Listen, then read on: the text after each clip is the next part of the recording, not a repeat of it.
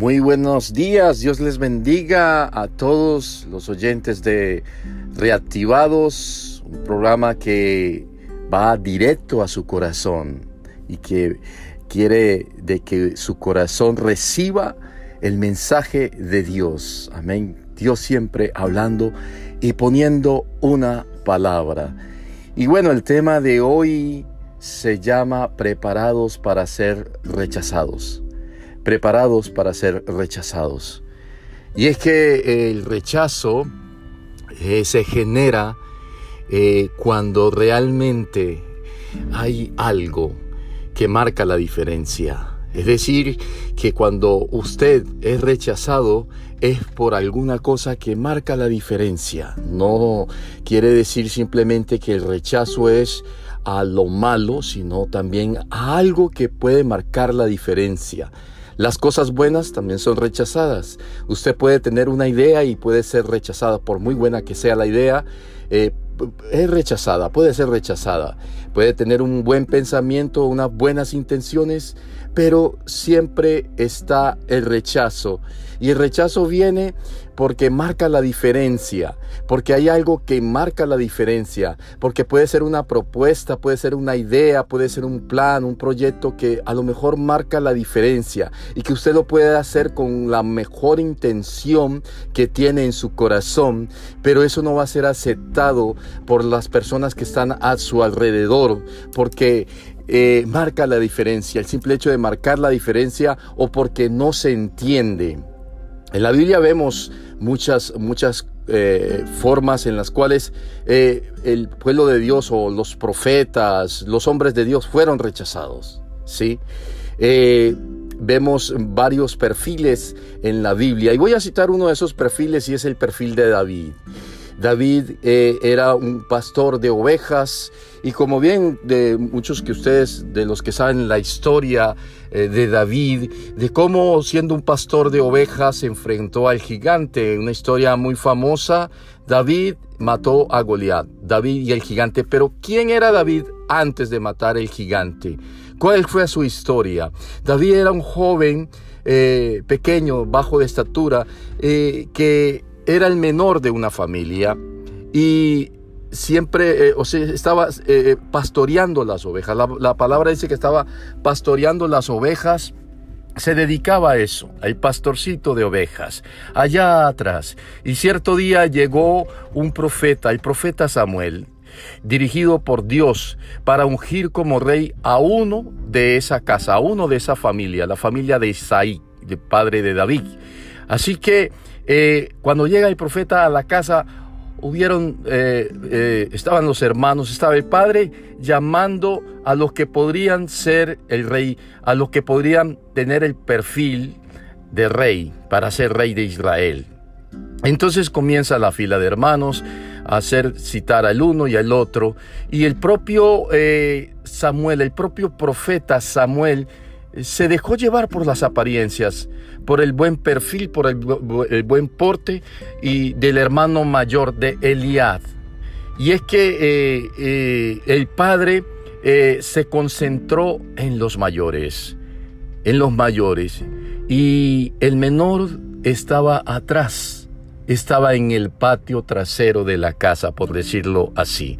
Habían pasado todos, pero nadie se acordaba del menor.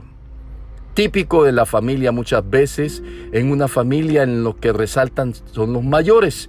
Eh, esto hizo de que el profeta, bueno, no hay más porque Dios no me está mostrando que ninguno de estos que han pasado al momento sea el rey que va a elegir o que va a ungir el Señor.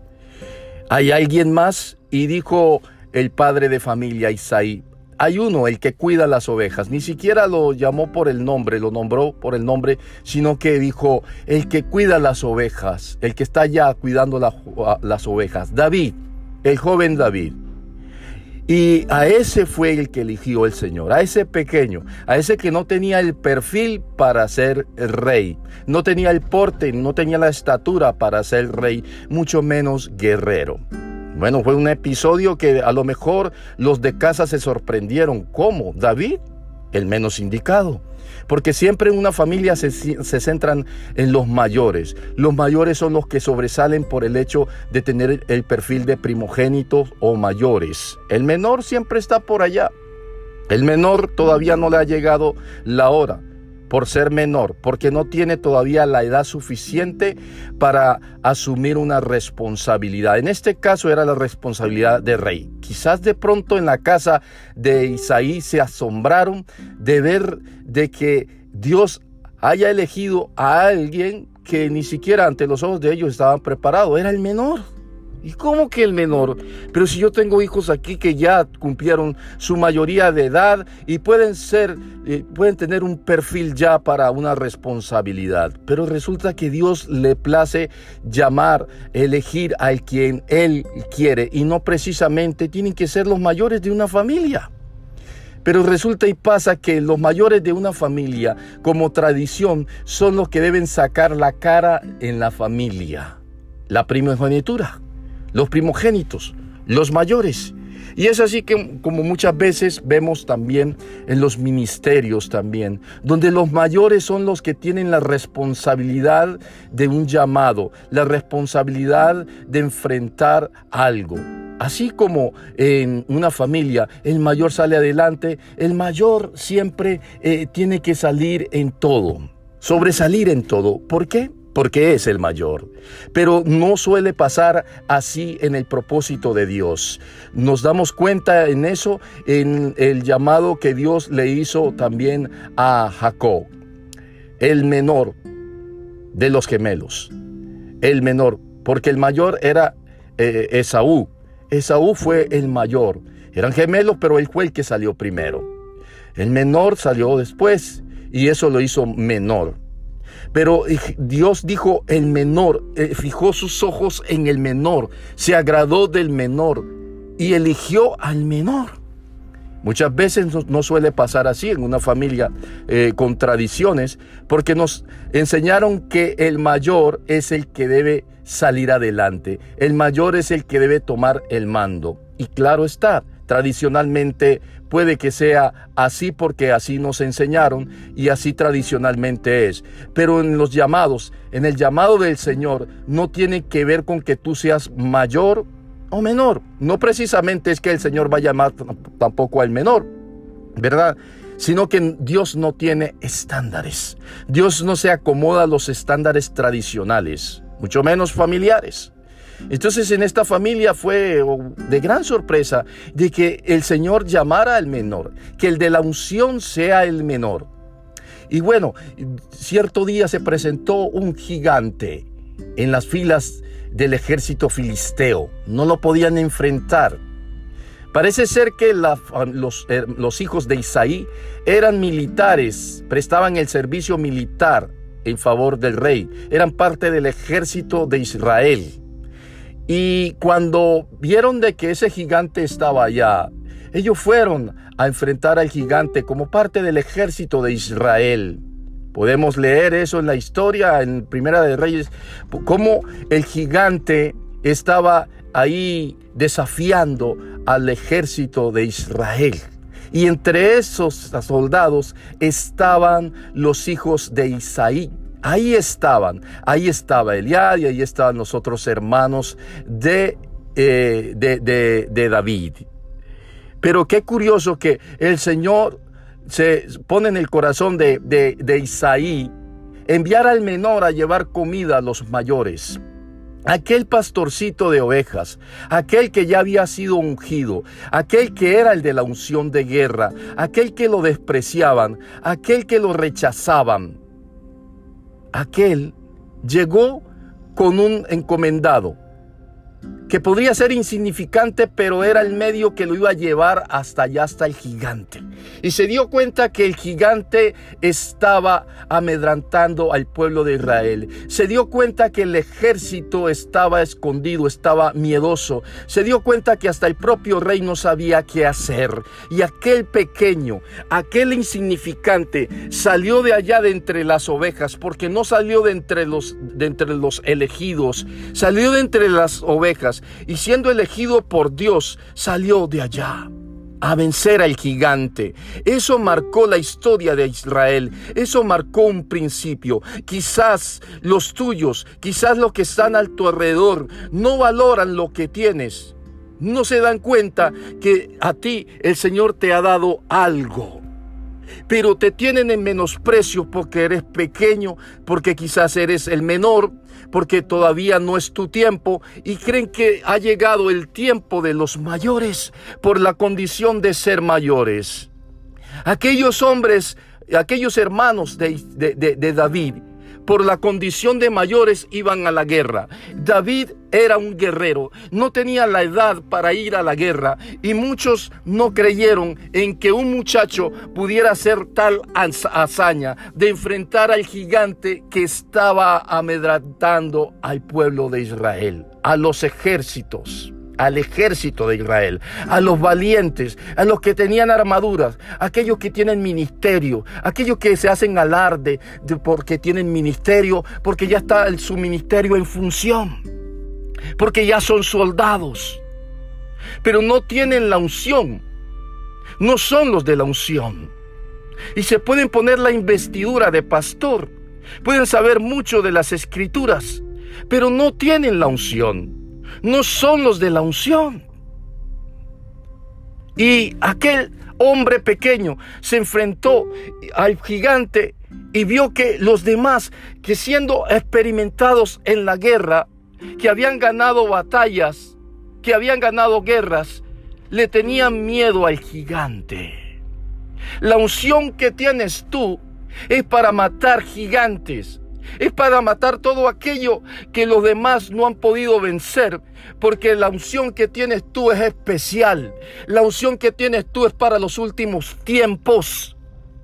Y llegará el tiempo en que el Señor te va a promocionar con esa unción. Es Él el que promociona no son las habilidades humanas, no es la posición que tenga alguien la que va a hacer de que Dios lo use. Es la habilidad que da Dios, es el poder que da Dios. David era el de la unción, David era el del manto, pero sus hermanos mayores salieron al frente, lo rechazaron, lo olvidaron, hasta su propio padre no lo tomó en cuenta.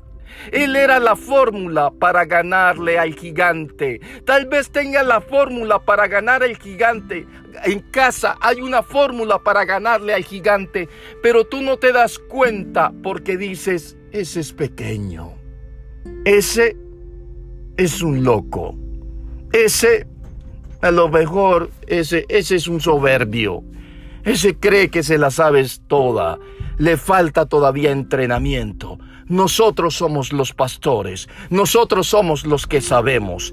Ese todavía no le ha llegado el tiempo porque todavía es menor de edad. Pero aquel menor de edad, aquel pequeño, hizo grandes hazañas que no hicieron los mayores.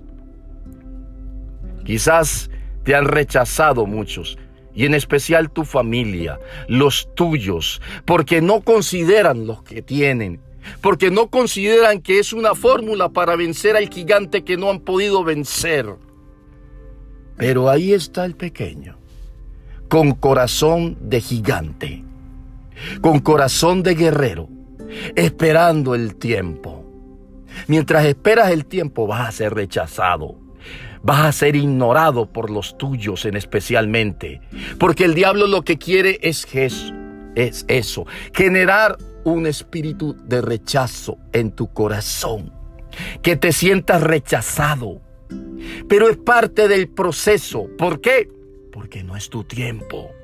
No ha llegado tu tiempo. No ha llegado el Cairo de Dios en tu vida.